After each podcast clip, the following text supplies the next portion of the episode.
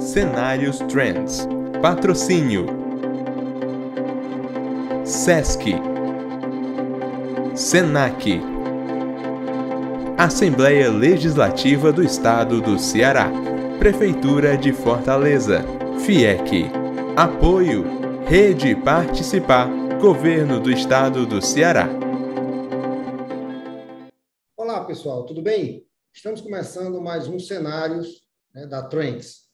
E hoje a gente vai, né, eu sou o professor Barros Neto, professor titular da Universidade Federal do Ceará, estaremos hoje aqui com duas grandes autoridades num tema bastante interessante, né, que é o nosso amigo Joaquim Caracas, né, que é um dos principais cientistas, inventores aqui de, de inovações tecnológicas na área de construção civil, já com reflexo nacionalmente, e também o meu amigo Sérgio Schir, né, que é da Universidade Federal do Paraná e atualmente presidente da Associação Nacional de Tecnologia do Ambiente Construído, que é a ANTAC, que congrega aí os pesquisadores é, nessa área aí de construção civil é, de uma forma lato.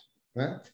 E o tema de hoje é digitalização e modernização da construção civil. Certo? É um tema bastante instigante, as empresas estão aí cada vez mais tentando entender isso aí, né? estão sendo cada vez mais pressionadas por essas mudanças, tentando né, ver como se posiciona nisso.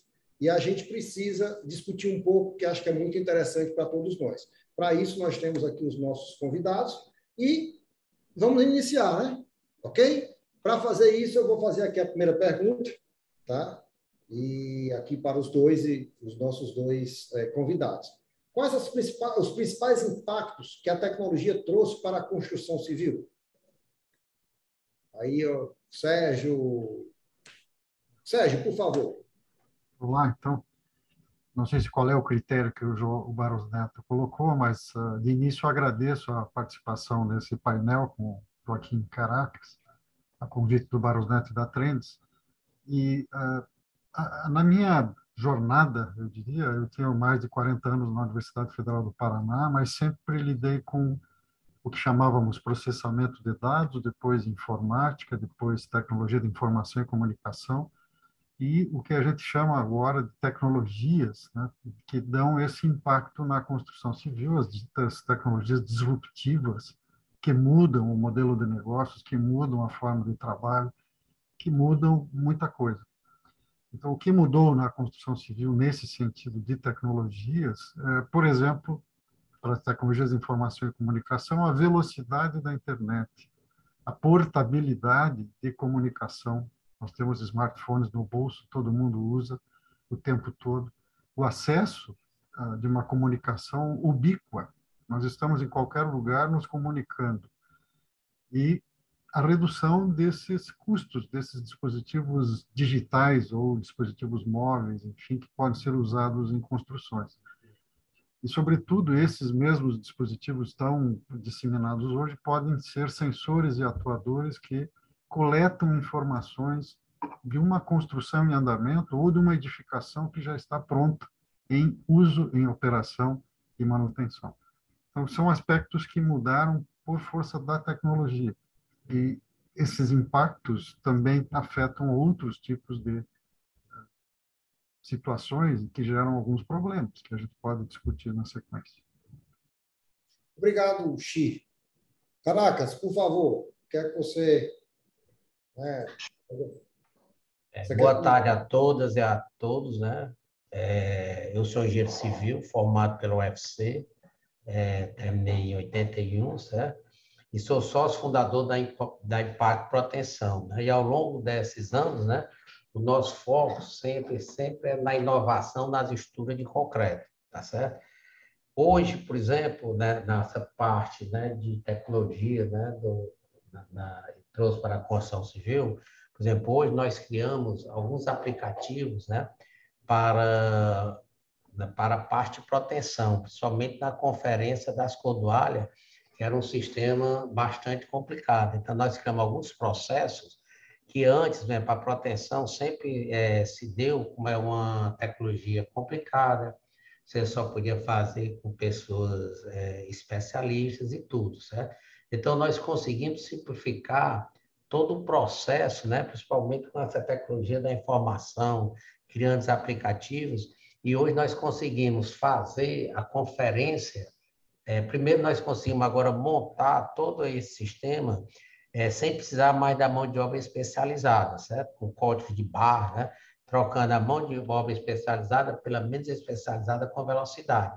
E, principalmente, fazendo a conferência através de aplicativos né, que nós criamos, que dá mais credibilidade né, e na, na montagem dos cabos. Você tem ideia, em 97 nós fomos para os Estados Unidos trazer essa tecnologia e agora nós estamos negociando com ele toda essa modificação que nós fizemos ao longo desses anos. Então, beleza, Caracas. É, bom, e assim, o que é que você acha desses impactos aí? Quais são os principais impactos da tecnologia sobre a, para a construção civil? na tua experiência aí? É, a construção civil, né, ainda era um, um modelo muito artesanal, né? Então, na hora que, nesses 26 anos, né, que a Impacto tem que estar no mercado, né, nós sempre conseguimos criar processos, porque a produtividade não é responsabilidade da mão de obra, e sim dos seus processos, né? Então, nós criamos, conseguimos criar muitos processos, automatizamos os processos, e hoje, você tem ideia, nós conseguimos reduzir 93% de uso de madeira nas obras. Mas como? Criando modularizações nas estruturas, né? E um exemplo aqui, você tem, por exemplo, o exemplo aqui do Ceará, né? Hoje, nós temos aqui no Ceará, nesses prédios, nós temos 98% das obras. Se você for em qualquer obra aqui no Ceará, estou falando, né, nós temos obra espalhada pelo Brasil todo, né? Mas hoje no Ceará nós temos 98% das obras. É tanto quando o pessoal vem de fora para conhecer as obras aqui, eu digo o seguinte: se você chegar aqui no Ceará e encontrar alguma obra que não seja nossa, eu dou 10% de desconto por obra, tá certo? Mas isso aí tudo foi em função é, da inovação, né? mudança de processo, automatização, né? que nós conseguimos chegar né, nesse grau. E é tanto que hoje nós estamos inaugurando uma fábrica de telas junto com a ArcelorMittal, mas vai fazer tudo diferente, né? E essa fábrica de tela vai ser lá no Distrito Industrial e vai servir de laboratório para toda a América Latina. Eu tive há alguns anos atrás lá e conversando o seguinte: o meu pai construiu uma casa em 1952 no interior do Ceará, em Guaramiranga. É uma casa dos 800 metros quadrados, toda de concreto. Quem foi o calculista foi, não sei se foi seu professor, Amilcar Tavra, foi? Irmão do Virgílio? Ah, mas eu conheci. É. Na, na época ele foi nosso professor. Então, eu tive a curiosidade de conseguir resgatar os projetos. De 1952 para cá, certo? só mudou basicamente a resistência do aço. O resto, os processos, a mesma coisa. Não os modernos. E o que nós estamos fazendo, por exemplo, Nesses últimos projetos nossos, nós conseguimos eliminar os estribos das vigas, não tem mais. Que é o sistema PAV Plus, né? que hoje, se você for a Santa Catarina e Manaus, eles estão usando toda essa concepção que é a evolução da laje nervurada. Né?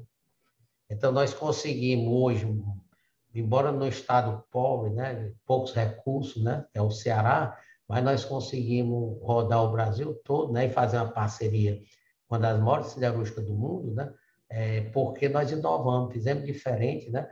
E isso aí tem, isso aqui para impacto é uma tarefa contínua. O Barro Neto me conhece, sempre quando eu encontro com ele, sempre tem uma novidade, né? É verdade. Sempre tem alguma coisa diferente, né? Mas me diga uma coisa, o, o Caracas, aí na tua experiência, né? Você mesmo, eu sou testemunha aí do seu seu trabalho aí, da sua luta aí com essa questão de inovação, de todas as inovações que você já tem aí, dos prêmios que você já ganhou. Mas, assim, você acha que existe alguma resistência em relação ao uso de soluções tecnológicas e à modernização da construção, na construção brasileira? É, eu, eu por exemplo, aqui no Ceará, certo? já não existe esse obstáculo. Certo? Eu chego nas obras, pessoal, se você quiser testar alguma coisa na minha obra, as portas estão abertas. Mas eu já tive em construtoras, né? Que ainda o pessoal ainda quer fazer o convencional, né? Eu tive, por exemplo, em São Paulo uma vez, eles alugaram um material nosso e eu, eles gostaram, e o engenheiro nosso, pai, nós estávamos com proteção, eles marcaram lá uma reunião. E nessa reunião, né, eu peguei o projeto, a laje dele tinha 1.865 metros quadrados. E eu cheguei e transformei para o nosso processo, fiz ela protendida, né? Só para você ter ideia, eu fui para essa reunião com a certeza que era uma, uma postura grande de São Paulo, que dali para frente tudo era nosso. A laje pegava 500 metros cúbicos de concreto, uma laje, certo? Nós reduzimos para 350 metros cúbicos e reduzimos 20% da taxa de aço, certo? Eu fiz a apresentação mostrando tudo isso, né? Aí, no final, eu cheguei, eu tive a liberdade de pegar o projeto de vocês, que nós estávamos executando a fogo, né? E fazer essa mudança, só para vocês terem uma noção, né? É bom que é uma obra que já está feita e calculada. Aí o engenheiro olhou para mim, né? O coordenador, rapaz, gostei muito, a palestra foi muito boa, fazia tempo que ninguém assistiu uma palestra tão técnica, mas vamos dar um tempo, né? Tá entendendo? Aí eu digo assim, o, eu mostrei né, 150 metros cúbicos numa concretagem, Nada não, são 20 caminhões de concreto, né? Uhum. Eu não consegui, agora, por exemplo, diferentemente agora, é, nós estamos lá com uma construtora grande, que é a Tegra, né? Nós levamos esse processo para a Incluso, então ele contratou alguns engenheiros para fazer a verificação e aprovaram, certo? Mas não tiveram nem assim, a curiosidade, né? Nós estamos aqui do Nordeste, né? mas nem a curiosidade, pai, vamos fazer uma verificação, né? Quer dizer, às vezes você é, aqui não, estou dizendo aqui no Ceará, porque nós temos história, tudo que nós fizemos, né, nós entregamos, né, tudo que nós entregamos. Então, o pessoal aqui me procura, pai, vamos fazer aqui diferente da minha obra, certo? Mas você chega a alguns cantos por aí, você existe essa barreira, né? Que não era para existir, né? Não, com certeza. Agora me diga uma coisa, uh, Xi, uh, você tem alguma né, visão sobre essa questão da resistência, como é a tua experiência um pouco aí no sul do país, como é que isso... É, é assim... As construtoras, em geral, são muito uh, conservativas. Né? Elas é. usam métodos antigos e não gostam de inovar. Acho que o depoimento do Caracas, do Joaquim Caracas, é nesse sentido, trazer inovações e convencer, mudar a mentalidade desse, uh, desse gestor, desse construtor, enfim, que tem uma certa mentalidade, uma certa atitude frente a inovações. Digamos que ele já ganha daquela forma e só demonstrando com o exemplo já dado, diz, olha, eu estou economizando 10, 15, 20%, é que eles acabam cedendo. Então, existe uma resistência da mentalidade instituída no setor de mudanças. Né? O ser humano não gosta de mudar, e se acha que está ganhando o jogo, não, não gosta de sair do lugar. E mudanças de produtos e processos, né? São coisas bem diferentes nas inovações que podem ser feitas. Sim. Sempre ache é, aquela visão de que esperar alguém, né? Rapaz, alguém faz o teste e vê se deu certo. Né? E aí é que vocês, ah, não, realmente aí eu começo a, a, a acreditar né? que o Caracas ele tem um exemplo muito forte que foi as lajes protendidas, né? Aqui que, de, de prédios, né? que, não, que não era uma tecnologia que ele trouxe para cá. E hoje, praticamente, todos os nossos prédios em Fortaleza são protendidos. Né? Então, hoje, praticamente, você não tem mais viga né? em, em prédios, né? porque toda a carga hoje fica na própria laje. Né? Tem as vigas faixa, né? que, segundo o Marcelo Silveira, não é viga, né? mas a gente já aprendeu que é vida que usa as faixas lá, Laje, né? que, que, são nas lajes, certo? Então, eu acho que isso é um exemplo. Né? Eles ficam muito hum. esperando alguém se aventurar, fazer as primeiras, aí é que você vai. Né? Então, você precisa também dos pioneiros né, que acreditem naquela ideia. Né? Que eu acho que aí você precisa convencer esse processo. Né? Interessante. Bom, eu, agora uma coisa importante, que aí eu vou falar aqui para o Xi, né? Uhum. E como é que você acha, Xir, que essa modernização, né, essa né, digitalização na construção civil afeta a formação acadêmica, né? Como é que as universidades estão alinhadas com essas novas tecnologias? Como é que você vê isso aí com a sua experiência aí de alguns ah, anos? É, não há dúvida que a, a, academia também é um lugar de muita resistência, de muita mentalidade retrógrada, né? mas uma boa parte do corpo acadêmico são de pesquisadores que buscam cientificamente e tecnicamente, chegar em inovações para o mercado. Então, exemplos que podem ser colocados como esses que, eh, na área de proteção, mas pensando em sistemas, sistemas ou tecnologia de informação e comunicação, há muito que se ganha na digitalização e depois na transformação digital de algum negócio a partir de ferramentas computacionais. E aí entra a história do BIM, né? Não podia deixar de falar, né? do. Building Information Modeling, que é uma mudança de procedimento, de processo, de uma ampla cadeia, que não é só do projetista, mas do construtor e depois do usuário, do gestor de uma edificação, de um ativo da construção. Então, sim, afeta profundamente as universidades. Estamos fazendo esforços de criação de uma rede de células BIM para levar para dentro das universidades essa mudança na forma de projetar, construir e gerir um ativo de construção, que pode ser uma edificação, uma obra de infraestrutura, não importa aí uh, o método que se use para construir ou projetar, todos estarão integrados, compartilhando, trabalhando de forma colaborativa, e isso é novo, é novo na academia. E aí vai, se me permite, falar do novo normal, né, que a partir da, da nossa crise pandêmica aí apareceu como um termo que acelerou muito essa adoção de mecanismos de colaboração à distância, de educação à distância, de aulas remotas, e algumas vezes não é possível, claro, não vai fazer um ensaio de laboratório remotamente, até pode, mas há um investimento necessário. Então, existem habilidades e competências diferentes para o professor, para o docente e para os alunos. Esse é um desafio grande. Né? Existem também novos tipos de competências ou de trabalho né, que precisam ser treinados e capacitados. Há um problema de substituição do ser humano também.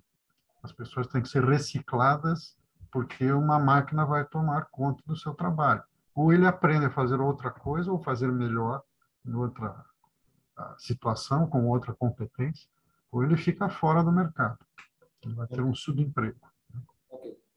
E, Caracas, e qual é a sua percepção sobre essa formação, o papel das universidades? Né? Aqui, aqui em Fortaleza, né, eu tenho conseguido né, interagir com o Macaro, com o Augusto, né, com o Zé Ramalho, até com você mesmo. Né? Por exemplo, ontem eu tive uma, uma reunião com o Macaro. Ele trouxe até um aluno lá dele, né, que é o Marcelo, né? e nós vamos fazer uma pesquisa aqui na parte de materiais do plástico. Então, aqui, eu, mas essa, assim, eu tenho essa interação, porque eu tenho amizade com eles, tenho acesso a eles, né? Eu não sei se outras empresas né, teriam essa facilidade, tá entendendo? Então, devido à situação, eu já fui muito a alguns projetos junto com vocês, tá entendendo? Mas eu sei que é, não é fácil, né? É, é porque, na realidade, esse relacionamento ele é muito pessoal, né? É, pessoal, é um relacionamento, somente do Augusto, que foi calculista, está sem falar. Mas isso, mas isso é uma característica, né? Tá no Brasil, até no exterior, que existe muito esse relacionamento pessoal, né? É. Acho que isso é uma coisa uh, que a gente precisa incentivar cada vez mais, né? Eu sou um defensor ferrenho dessa aproximação da universidade com, com a sociedade, não só iniciativa privada, mas do público também, né? porque é justamente né, cada um, cada, como dizer, cada um no seu quadrado, se trabalhar junto, tem uma grande contribuição. Né? É lógico.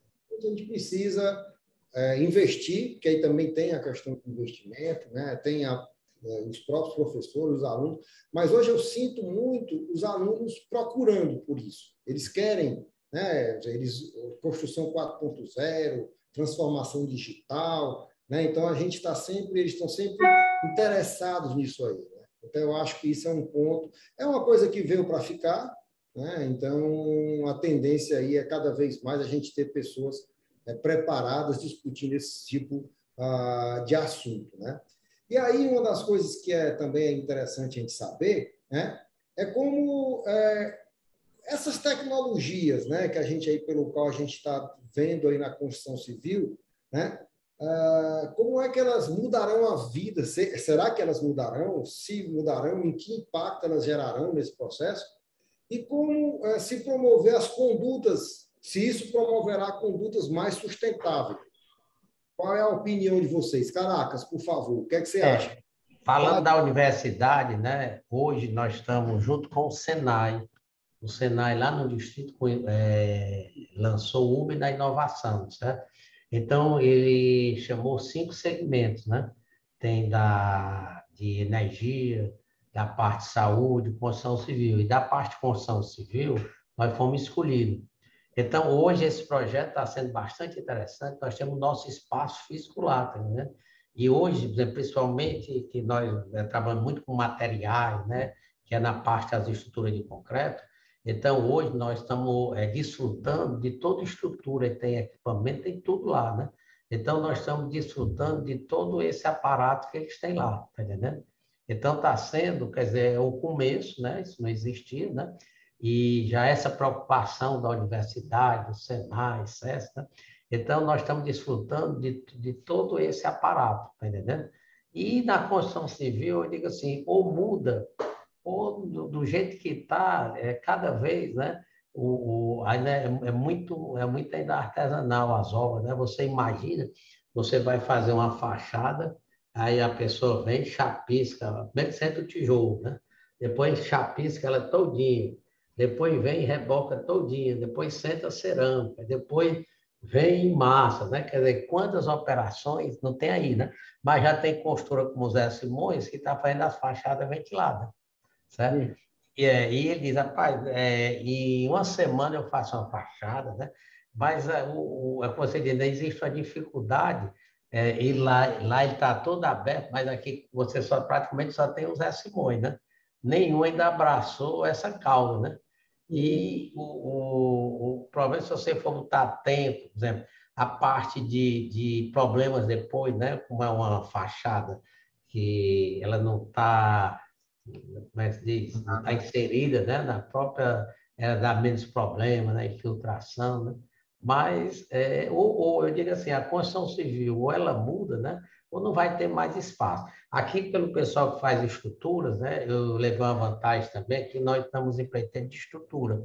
Aí, quando eles começaram a dar os é, fazer né, preço, eles já diziam o seguinte, ó, se for no sistema impacto, eu dou 25% de desconto. Então, a, a, a, própria propaganda né, já era do empreiteiro. E tem empreiteiro que diz aqui, caraca, se não fosse tu aqui, estava na, na idade da pedra, é, madeira cortando, né? Aqui, tá só para você ter ideia, tem uma empresa muito grande aqui do Nordeste. Eu passei três anos é, no calço dela. Só para eu saber com essa eu não desisto. Três anos. Lá, lá. Aí um dia ele ligou para mim e disse: Ó, eu tenho um prédio que está começando aqui, mas o cálculo está feito. Se você topar, você tem que pagar o, o novo cálculo estrutural. Aí eu paguei 70 mil reais para fazer o novo cálculo, para mostrar a minha tecnologia. Né? Quer dizer, eu estou pagando para mostrar né, um processo mais eficiente. Certo? Eu digo, tudo bem, eu pago, mas nós vamos fazer, é, vamos comparar o que você faz com o nosso, não tem problema. Certo? Vamos comparar. Quando ele começou a comparar, no prédio que ele fazia de modo convencional, ele estava lá, ele tinha o dobro de gente na obra. Aí depois ele rasgou os projetos e vem fazendo o nosso processo. Mas digo assim, ia lá, mostrava a obra, né? mas a pessoa não se convencia, né? Não tinha nem a curiosidade, pai, vou mandar o dinheiro aí, vamos fazer as contas, né? O Chico, o que é que você acha dessas mudanças aí na sociedade, os impactos? Você acha que... A, gente tem esse escopo de desenvolvimento sustentável, né? Hoje a gente fala de da parte ambiental, da parte da sociedade de governança essas ferramentas, esses novos processos ajudam nesse tripé. Você faz melhor, você gere melhor, você tem uma governança que sabe para onde vai, né? um empreendimento, com menos ah, impacto, principalmente de recursos utilizados. Então, sistemas novos com, de processos construtivos novos ou modificados que gastam menos formas ou formas reaproveitáveis uh, essa, esse processo, como foi mencionado, de parede de cebola, como a gente chama, né? que tem muitas camadas, isso não cabe mais. Você pode fazer tudo de uma forma mais industrializada, off-site, fora do canteiro, e trazer pronto, na forma de painéis. Existem empresas como, vamos citar, né, painéis engenheirados, eles vêm pronto, são colocados na posição já com a tubulação interna e é um, uma, uma, ideia de plugar as conexões. As conexões já estão lá à espera, pluga a parede né, nas conexões e está pronto. E o acabamento é feito muito rapidamente. Tem no sentido de custo reduzido e tempo reduzido dentro de um escopo que atinge uma qualidade fora do, uh, do usual, eu diria, né? com muito menos desperdício, muito desperdício, menos... né? Somente. Isso, isso aí é bom porque você, você vai ter um processo mais ágil, né? Porque rapidamente você vai ser um processo mais de montagem, é. né? Então, você está você tá inovando na questão processual. Na questão de sustentabilidade, porque você já vai, né? Vai ter... As perdas serão menores, os desperdícios serão menores. Então, assim, isso aí são novas tecnologias que vão estar impactando né, direto ou indiretamente na vida das pessoas. Né? Eu acho que isso é bem interessante. Né? E a tendência, eu vejo muito isso né? nas startups que estão aparecendo, né? nas novas é, tecnologias. aí. Eu acho que isso é, é muito interessante. Bom, aqui tem mais uma pergunta, né? E aí também na experiência né, dos senhores, quais são as inovações no setor que, que apontam para um futuro, como é que, que podem apontar para um futuro próximo. Ou seja, o que é que nós temos de novo aí, né? O que é, que, é que vocês veem aí de novas tecnologias, novos, né? Tanto ligado à questão da, da TI, como a questão da, do processo, do produto. O que é que vocês veem aí que assim, por um futuro próximo de inovações que as empresas precisam estar antenadas? Olha, existem por exemplo, na, à luz da ideia da construção 4.0, que vem na esteira da, do conceito da indústria 4.0, aquelas tecnologias ditas ou inovações ditas disruptivas. Né? Uh, existe uma dúzia de, dessas tecnologias que a McKinsey elaborou e fez um relatório em 2013, 10 anos atrás, mas é o que nós temos hoje sendo aplicado de fato, em grande parte. Computação móvel é uma delas, computação na nuvem, né?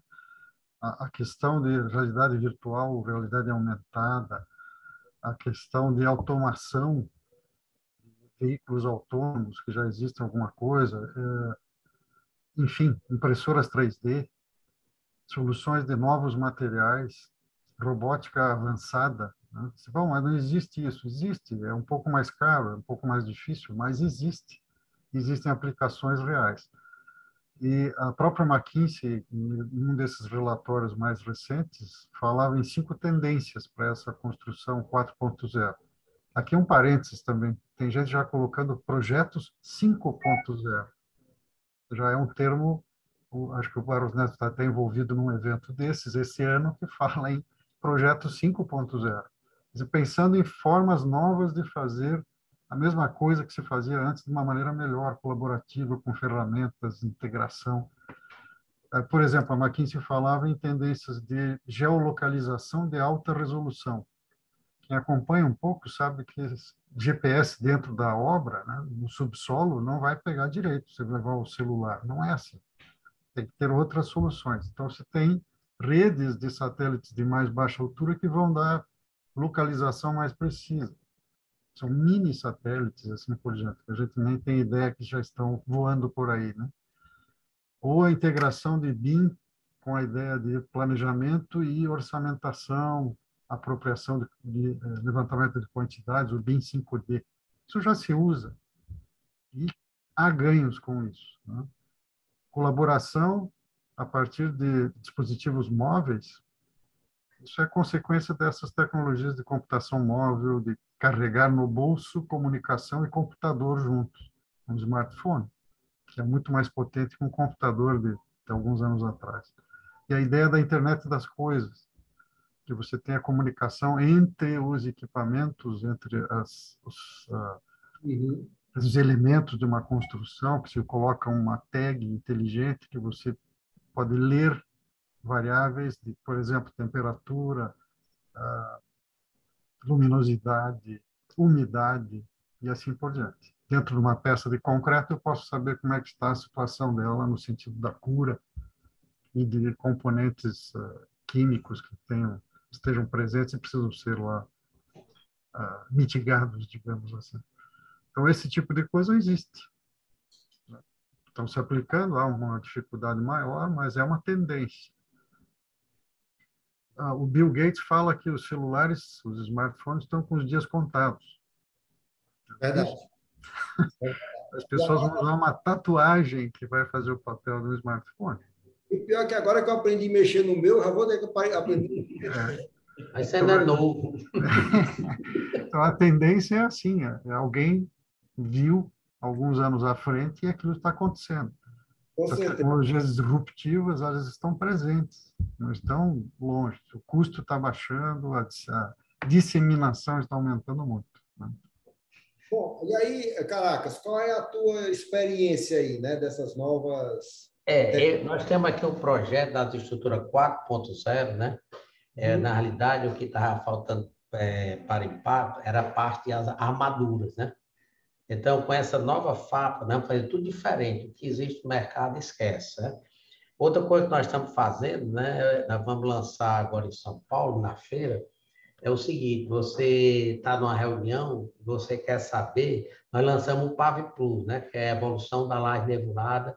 É, você deixa de calcular as estruturas como VIG e laje, passa a calcular tudo como laje, né, porque a cultura no Brasil, você vai de norte a sul do país, é calcular VIG e laje. Então, nós passamos a tratar tudo como laje, na laje nebulada, como o americano faz na laje maciça. Então, nós estamos lançando um aplicativo, certo? Para a pessoa, por exemplo, a pessoa vai construir um prédio, ele não tem assim a noção do que ele vai gastar na estrutura, certo? Ele entrega ali para o calculista, né? Se o calculista for um, um às vezes não está ligando, faz de todo jeito. Então, nós estamos lançando um aplicativo que você vai colocar a área do seu pavimento quais são os vãos né, que você tem do, entre, entre pilares, aproximadamente, a altura do prédio, e vai ser um aplicativo. Isso vale só para o Pave Plus, né? Você tendo uma laje, tudo como calcular tudo como, como laje, não como VIG laje. Aí você ele vai lhe dar os seus quantitativos de forma, de concreto, de proteção, de armadura frouxa, certo? Em aproximadamente três minutos é, com acerto de aproximadamente 93%, tá entendendo? Mas pelo menos você vai sabe, você vai ter um aplicativo que você vai poder desfrutar dele, que você pelo menos tem um rumo das coisas, tá entendendo? Então você, então você já começa a ter uma noção de sair comparando, certo? E dentro desse aplicativo, nós vamos ter índice de obras reais, né? Que ele depois pode é, ver, comparar mais ou menos a característica da obra dele com a com o arquivo né, que tem lá e tem uma noção, né? que atualmente é zero. Você não, não tem a noção, vou fazer um prédio, você não tem a noção, pelo menos, um, um número básico, tá entendendo? Mas, Aí, através dos algoritmos, e o Pave Plus é muito bom, porque, por exemplo, nesses vão de 7, 8 metros, ele pega toda a armadura mínima. Então, fica fácil você fazer isso aí, entendeu? Interessante. Isso aí, você vai, na realidade, você está criando um sistema de benchmark, né, para que é. você comparar né, é. de diferentes sistemas estruturais. Isso é muito interessante. É. Então, isso aí, nós vamos lançar na feira em São Paulo esse aplicativo. E, por exemplo, é, tu chegou aí para o Ideal, lá para o IAT, naquele lançamento que nós fizemos? Não sei se você foi, né? Fui não, fui não. É, o que é que nós estamos fazendo agora? Certo? Nas estruturas de concreto, de um modo geral, as peças são uns quadrados ou uns retângulos, né? Por quê? Porque você tem um fator limitante que é a forma, né? Você vai fazer uma forma de madeira, então você, uma viga, um retângulo, né? Por exemplo, quando você vai fazer uma ponte, como o cara tem um pré-moldado, a viga dele é um duplo I, né? Já tem uma, uma configuração diferente, que ele usa uma forma metálica, né? Então, o que é que nós estamos estudando? Nós estamos estudando agora mudar a, a concepção né, da, da estrutura, porque, porque nós temos um plástico, tá certo? Aí nós lançamos aqui agora a canaleta plástica para você aumentar, você não mexer na plasticidade da forma e aumentar a flecha do cabo, que você chega a economizar até metade das cordoalhas, certo? Então você vai ver por baixo, ele só vai, essa canaleta só vai onde o cabo vai mergulhar. É uma solução simples, né? Mas você tira quase metade das cordoalhas daquela faixa. Tá entendendo? Uhum. E também tudo modularizado. Então, nós estamos agora tentando. É, e outra coisa, nós compramos uma impressora, a nossa dificuldade é com a impressora 3D, nós conseguimos evoluir bastante, porque muita coisa queria fazer, mas era difícil, eu não via a peça, né? Então, aqueles cavaletes, as alturas, nós conseguimos mudar muita coisa através disso. Mas essas peças grandes ainda não tem condições. Aí nós compramos uma impressora 3D, agora ela é você entra dentro dela, certo? Ela faz peças grandes. E a grande vantagem é ela usa o próprio plástico que você vai injetar a peça.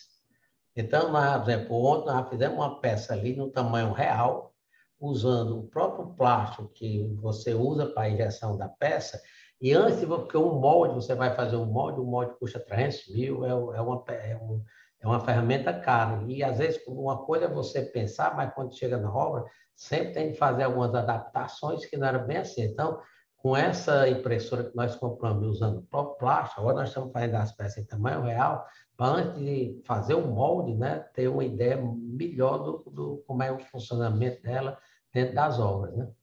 Então, acredito que a partir daí nós vamos conseguir ainda dar um, um salto grande agora. Bom, interessante. Bom, pessoal, infelizmente, né, a internet, né, para a gente não ser bloqueado, a gente precisa ter um tempo limitado. Né? Então, se passar de 40 minutos, aí é, começam a falar mal da gente e vão-se embora. Né? Então, infelizmente, a gente precisa encerrar aqui o nosso, né, nossos cenários de hoje. E eu saio daqui muito satisfeito. Né? É sempre um, um processo aí de grande aprendizado de né, escutar. Aqui nós temos uma característica interessante, né? Nós temos aqui duas pessoas muito experientes, né? O, o Xi, dentro da sua visão né, de universidade, mas também de uma relação muito próxima com as empresas. Nós temos aqui o Caracas, né, que também tem uma relação muito boa com as universidades, mas tem uma experiência muito prática né, e desenvolve muita coisa. Então, eu acho que isso aí foi muito interessante e podemos deixar isso aí até aí para um, os cenários ponto 2, né? 2.0, 3.0, para trazer novas discussões, que eu acho que isso é muito interessante dentro desse novo ambiente que a construção civil está. Né? Então, todo dia tem aparecido uma, uma nova é, Construtec, uma nova ideia, uma nova solução. Né? Então, acho que a gente precisa. É assim, é, a, o processo está em ebulição. As empresas realmente ainda ficam muito naquele processo aguardando, vendo o que é que vai dar, mas hoje você já vê um movimento, já quer conhecer a Construtec, as Construtec já entrando nos processos, então, assim, é, é, uma, é, é, um, é um processo que não tem mais volta. Né? A gente precisa só saber agora o time e a velocidade pelo qual nós vamos dar esse processo. Né? Mas as empresas realmente vão precisar inovar cada vez mais. Né? Os custos estão cada vez mais apertados, os negócios cada vez mais difíceis. Então, assim, ou você inova ou você vai sair do mercado. Né? Eu acho que nós só temos duas opções, ou inovar ou inovar. Tá? Vai ser uma Kodak agora. é, é, o exemplo da Kodak aí ele é muito importante para todo mundo, né? Ficar aí de, como diz aqui no Ceará, de o dia em pé, né? Com os ouvidos esperando ver o que é que vai acontecer. Então eu queria aqui agradecer, queria passar a palavra aqui para as considerações finais do nosso convidado mais longe, que é o Xi, né? né? Tão perto aqui, mas fisicamente mais distante. É. Agradeço muito a oportunidade de conhecer o Joaquim, conversar um pouco junto com o colega Barros Neto. E a, a, o recado é que a única coisa que é constante são as mudanças. Elas sempre acontecem. E inovação é um pouco disso. Né? Elas acabam mudando o status quo, ah, o Joaquim falou em uso de impressora para fazer algumas peças que antes não dava para fazer, é isso. A impressão 3D traz essa possibilidade. Ah, mas custa caro, é mais difícil. Custa caro, é mais difícil, mas depois que está dominada a tecnologia, ela se paga. Ela dá soluções. Esse é o recado. Há mudanças no processo. Muda alguma coisa para melhor. Né? Espera-se. Obrigado. Prazer em conhecer, Sérgio. Quando eu for em Curitiba, eu vou lhe procurar sair vindo aqui da mesma forma, né? Mas é como o Sérgio diz, uma impressora dessa, o custo-benefício, por exemplo, essas impressoras pequenas, quando eu comprei a primeira, eram uns 40 mil reais, fui para a segunda, foi uns 20 mil, a última que eu comprei foi 100 mil reais, quer dizer, não é nada essas pequenas, né? Mas aí se paga tranquilo. E eu sempre digo assim, quem anda pelo caminho traçado só chega até os outros foram, ou até onde os outros foram, né?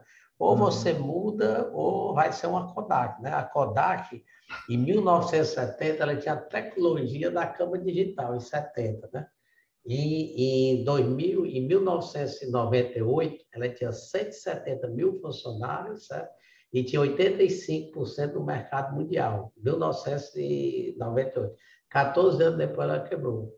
Eu me lembro, jovem, o Barro Neto deve ser cerebral, os representantes da Kodak aqui no Ceará, morava ali na Barão de Estúdio, era o representante do Ceará da Kodak, eram pessoas ricas. Né? E acabou em pó, né? Uhum. É verdade? Só existe em museu. É. Bom, então eu queria que chegamos ao fim de mais um programa, né? É, queria agradecer aos dois palestrantes, queria agradecer aqui a nossa audiência. Né? Espero que vocês gostem, tenham gostado do nosso projeto, aqui do nosso programa, e convido a vocês a participar do Cenários Trends na próxima quinta-feira. Um abraço a todos e até a próxima. Obrigado, um abraço, Sérgio, um abraço, Paulo, né? tudo de bom. Atenção, esse comercial é para você que já completou quatro meses da segunda dose da vacina contra a Covid-19. Não esqueça a dose de reforço. Consulte o site vacinejá.sms.fortaleza.ce.gov.br e veja onde poderá tomar sua terceira dose.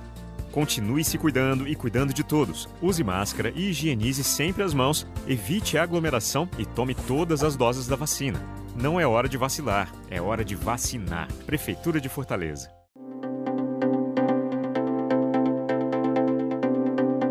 Cenários Trends. Patrocínio. SESC, SENAC, Assembleia Legislativa do Estado do Ceará, Prefeitura de Fortaleza, FIEC, Apoio, Rede Participar, Governo do Estado do Ceará.